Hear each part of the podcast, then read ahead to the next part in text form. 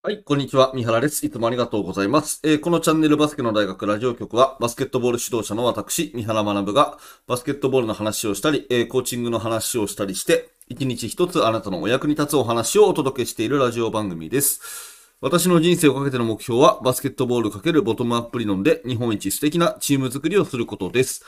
2023年の4月10日月曜日になりました新しい週の始まりですね。えー、年度始めお忙しいかと思いますが今日も聞いていただいてありがとうございます。えー、今日も始めて参りましょう。さて、今日は練習アイデアの話で、えー、効果的な1対1の練習アイデアということで、えー、これは結論から先に言うとですね、えー、背の低い選手と背の高い選手が1対1をすると。背の低い選手と背の高い人が1対1をやるというのがすごく効果的なアイデアだと思います。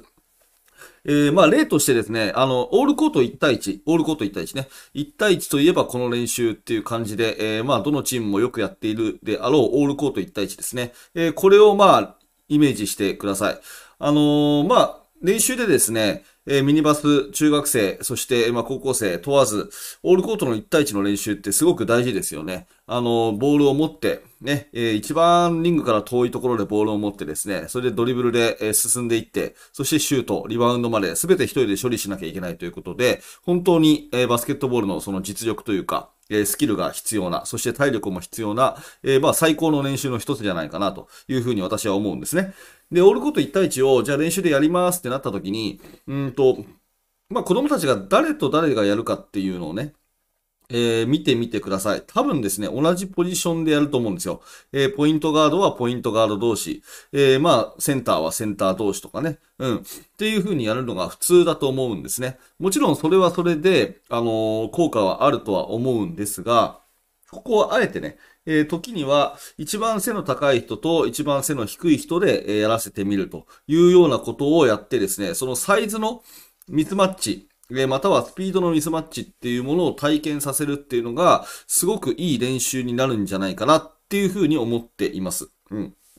で、えー、というのもですね、最近のそのバスケットボールの流れを見ていると、あの、もう、従来のポイントガードは、えー、センターの役割をし、そして従来のセンターはですね、ポイントガードの役割をすることが多くなってきたなっていうふうに思ってます。えー、ここ大事なんでもう一回言いますね。えー、最近のバスケットボールでは、ガードがセンターの役割を、そしてセンターがガードの役割をしているっていうふうに、えー、私は感じてるんですね、えー、どういうことかっていうと、まずガードはですね、昔はボールを運んできて、えー、リングに一番遠い、ね、トップの位置にいて、えパスを右へ左へ、え中へ外へこうボールを配球していくと。まあ、いわゆるコート上の司令塔、コート上の監督みたいなね、言われ方をしていたと思います。ただ、こういった、え、クラシックなポイントガードの役割っていうのは消えつつあって、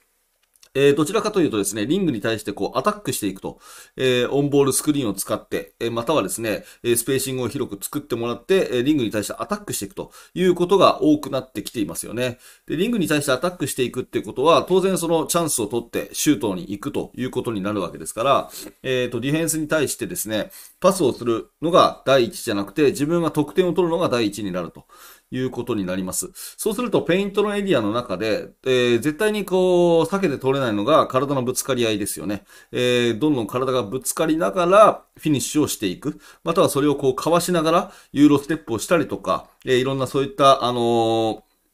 え瞬時の判断でディフェンスをかわしながら、えぶつかりながら、それでもですね、え決めてくるというような技術が必要になります。まあ、これは、あの、昔からのですね、センターの役割だったんですね。どちらかというと、えインサイドで体を当てながらシュートに行くということっていうのは、どちらかというと、いわゆるセンターの役割だったんですが、え今やそのポジションはガードが担っていることが多くなってきたと。いうことですね。だから練習の中で、えー、同じ身長の、えー、選手とマッチアップする、まあ、その、えー、効果よりもですね、え自分よりもうんと大きい選手と対峙して、えそこのサイズのですね、ミスマッチをものともせず、えリングにアタックしていく力っていうのが、すごく試されるんじゃないかなというふうに思います。で、逆に、えっ、ー、と、ディフェンスの場面で考えると、大きい選手がですね、えー、まあ、ゴール下でゴリゴリやってくるのに対しても、負けないような技術と、フィジカルを身につけるってことがガードができれば、えー、相手のね、ガードの選手にこう割らせないというような強いディフェンスになりますから、まあそういった意味でもですね、えオールコート1対1やるときに、えー、相手の、まあ、プレイヤーが大きければ大きいほどガードの子には練習になるのかなというふうに思うんですね。はい。で、逆にじゃあセンターのこの立場としてどうかっていうと、まあセンターの子はですね、多くの場合、あの、外のシュート、それからドリブルが苦手だったりします。で、ここをやっぱり鍛えた方がいいなと思っていて、えー、まあチームでね、ガードの子、えー、背の小さいガードのすばしっこい子と一対一をすることで、まあその辺の、えー、ドリブルスキル、それからですね、えー、いろんなハンドリング、そういったものが向上するんじゃないかなというふうに思います。っていうのも、その従来のポイントガードが、えー、プレイするトップの位置ですね。えー、ここにセンターがいることが最近のバスケットではすごく多くなってきているように思います。えー、まあ、ピックアンドロールをかけるときのですね、位置も高い位置で、えー、かけるとかですね。あとはその5アウトオフェンスってなったときに、えー、まあ、両コーナー、ウィング。ここはですね、えー、ガードフォワードの選手が立つ。そしてトップの位置にセンターっていうのはこれ非常に多いですよね。NBA なんかでもよくある形ですけれども、トップの位置にセンターがいると。そしてドリブルハンドオフをしたりとか、えー、バックドアにバウンドパスを出したりとか、まあ、そういうですね、ボールをハンドリングする機会っていうのが、センタープレイヤーが非常に多くなってきたっていうのが、最近のバスケットの特徴です。まあ、だとするとですね、ガードのようなプレーをして、ドリブルが自在につけて、右手も左手もボールが扱える、そしてパスを出す、そのね、えスキルがあるっていう方がいいわけで、えー、まあ、こういったスキルを身につけるためにはですね、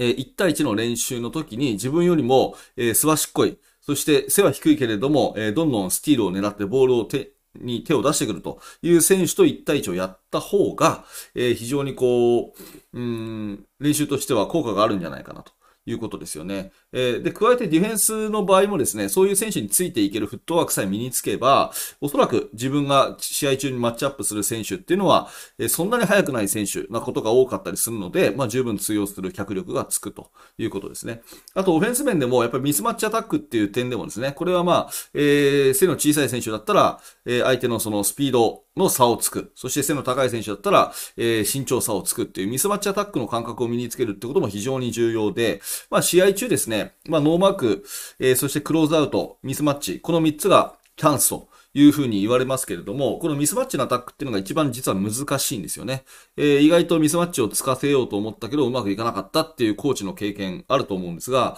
えー、このミスマッチアタックっていうのは結構、えー、簡単なようで意外と難しいと。慣れてないとできないというところがありますので、まあその辺を日頃から体験させていくというのはとってもとっても、えー、重要なことなんじゃないかなというふうに思います。なので、えー、まあ、オールコート1対1のね、練習とか、えー、やるチーム多いと思うんですけど、できるだけですね、え、ポジションに関わらず、え、大きい選手と小さい選手の、あの、まあ、掛け合わせでね、え、そこの同じポジション同士でやるんじゃなくて、え、そのポジションは全く関係なしで、え、大きい選手と小さい選手がやっていくことによる効果っていうのは非常に絶大じゃないかなという一つの練習アイデアということで今日はお話をさせていただきました。ただきましたえー、何らかあなたのヒントになれば嬉しく思います。はい。ということでありがとうございました。えー、このチャンネルではいつもこういった感じでバスケットボールの話をいろいろな角度からしております。えー、もしよかったら明日の放送もやってますので、チャンネル登録をしておいてください。えー、高評価、低評価、またはコメントもお気軽にお待ちしております。え、最後にお知らせをさせてください。下の説明欄にメルマガがあります。メルマガ登録していただきますと、最初の1通目で特典の動画をプレゼントしてます。え、その後は私から個別にメッセージを送ったり、え、あなたからの質問を受け付けたりしております。え無料ですし、いつでも解約できるので、えぜひお気軽にメルマガの登録よろしくお願いします。えメルマガもすでに登録していると、ラジオもよく聞いているというあなたはですね、ぜひバスケの大学研究室にお入りください。え YouTube メンバーシップの方、え非常に、えメンバー増えていただいてありがとうございます。この下のリンクからですね、メンバーになるというところをクリックしていただく、そのリンクがありますので、えー、ぜひ YouTube メンバーシップの方もご検討ください。はい、最後までありがとうございました。三原学でした。それではまた。